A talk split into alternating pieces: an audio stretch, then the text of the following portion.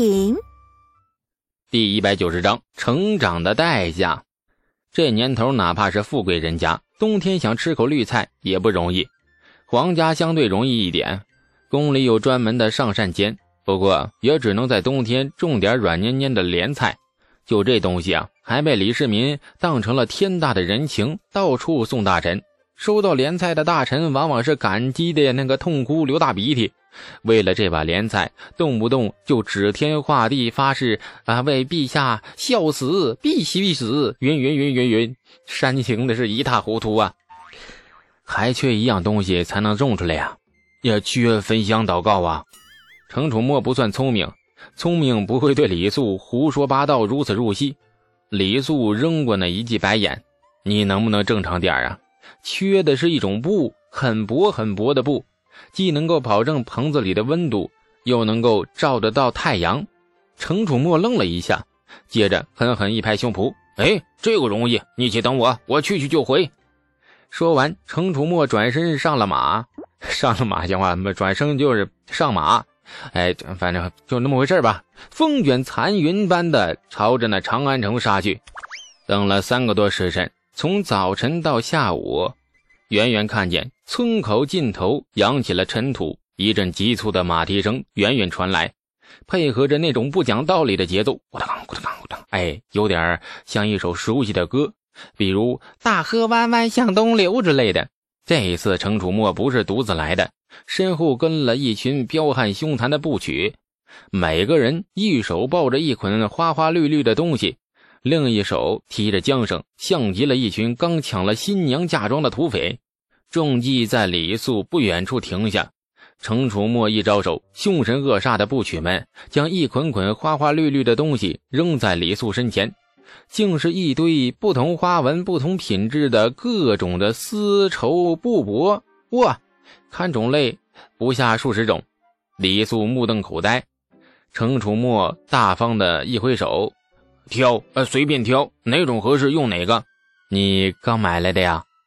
买，哼，小爷要点不愁样品，需要买吗？我给他脸了，抢抢的，送的，全是东市卖布的商贾送的。这无法无天的混账纨绔，交这样的朋友真好，真香，省了多少成本开支啊！一群人围着抢劫东市后的战利品，气氛怪怪的，有种像土匪们等着债主分金银的错觉。李素蹲在这堆乱七八糟、五花八门的布绸前，瞧了半晌，摇了摇头。程楚墨对吃绿菜的事很上心，见李素神情不对，不由得急了：“呀，都都都都不能用啊！”见李素没表示，程楚墨急了，急忙转身招呼一声，部曲们纷纷吆喝着离开。显然，这帮无法无天的家伙打算去干第二票。哎，停！程兄，程兄，你莫造孽了！放过东市的布商们吧，过来帮忙啊！先把有颜色的和摸起来太厚的布绸都挑出来，这些都不能要。程楚墨和布曲们纷纷上前，一群糙汉子在那花花绿绿的布绸堆里面左挑右选。为了吃口野菜，大家都是蛮拼的。七手八脚的挑选过后，剩下的只有五六种素色的布绸。丝绸之国果然名不虚传，千年文明孕育的不仅是文化，还有数不尽的精美创造。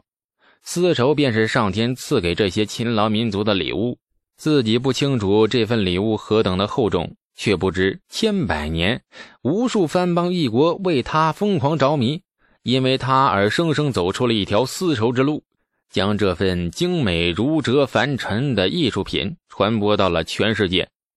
李素缓缓地抚摸着绸缎上传来的柔软质感，一时文艺心泛滥。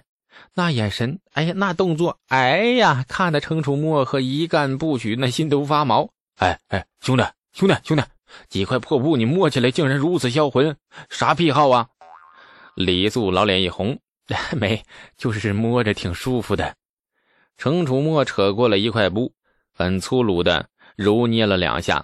哎呀！也就是这样了，没你家狗摸起来舒服呢。说好了啊，下个月吃俺，请请请俺吃狗肉。剩下的布绸都不错。李素挑了一会儿，眼前忽然一亮，从布绸堆里捻出了一块薄如蝉翼般的素布出来。哎哎哎，这这这哪做的？程楚墨呆了一阵。啊，我只管拿，我哪里知道是哪出的呀？回头朝着布曲们看了一眼，一群糙汉子纷纷摇头，显然他们也不专业。抢劫只看物件，不问出处。程楚墨老脸挂不住了，大手一挥：“查，彻查！”一名部曲将李素挑中的那块布接过来，随意撕下一角，塞进怀里，然后骑上马，撂蹶子就朝那东市飞驰而去。李素将布朝着阳光看了一阵，嗯，透光性很不错。透过薄薄的布绸，阳光照在掌心里，仍旧能感受到那种暖暖的被炙烤般的温度，而且密封性也不错。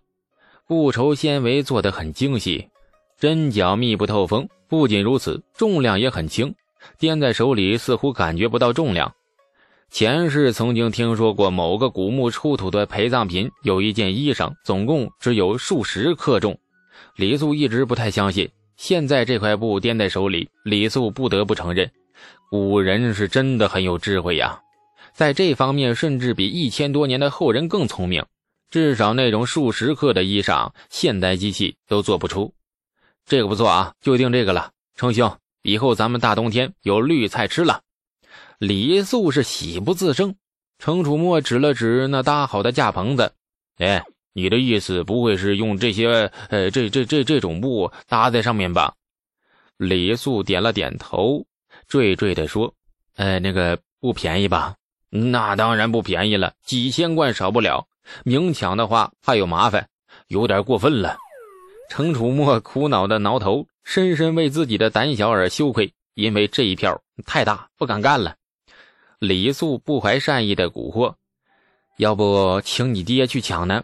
程楚墨白了他一眼：“我爹也不敢呢，你自己咋不去抢呢？啥人呢你？”李素叹了一口气，他更不敢。看来这笔费用省不了了。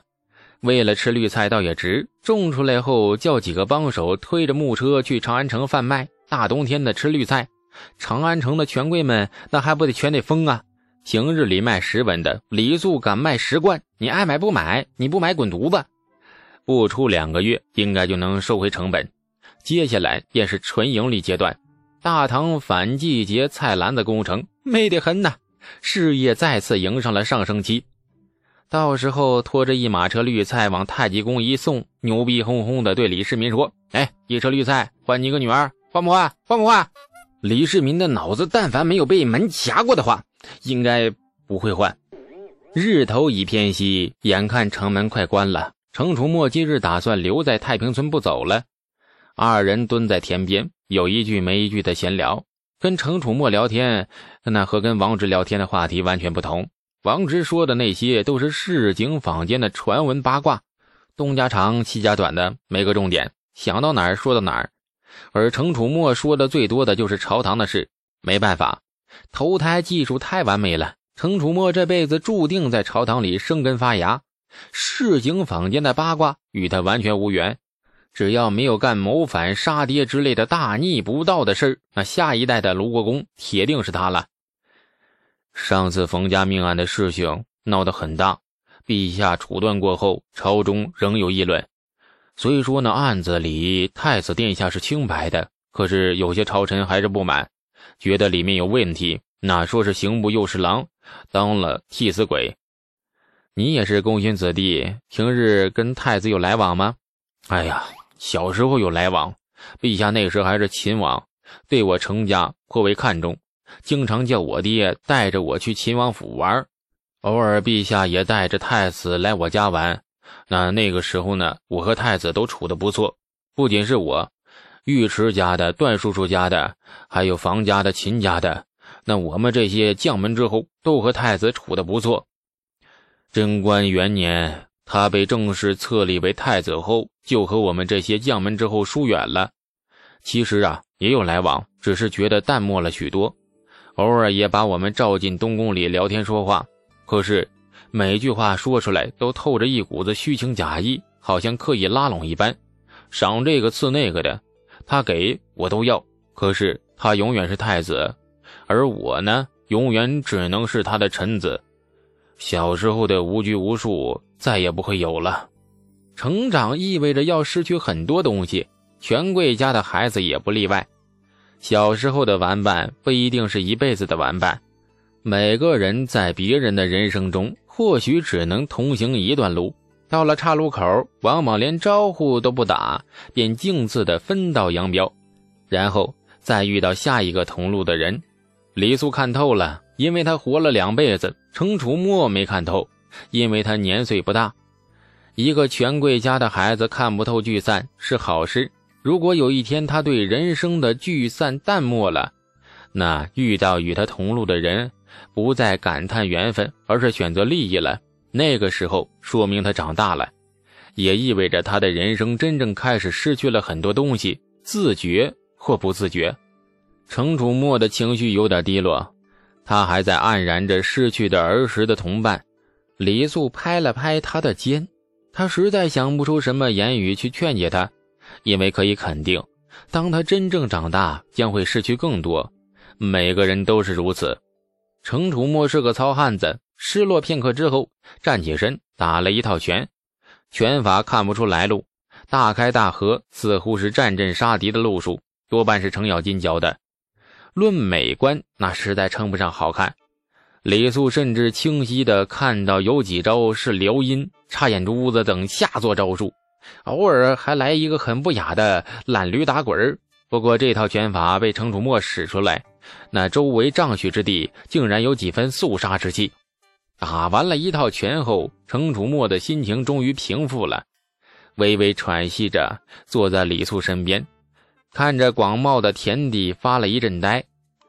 唉，听说上次冯家命案，太子欲构陷于你，你与东宫结的仇怨如此之深吗？亲爱的听众朋友，感谢您的收听，去运用商店下载 Patreon 运用城市，在首页搜索海量有声书，或点击下方链接。听更多小说等内容。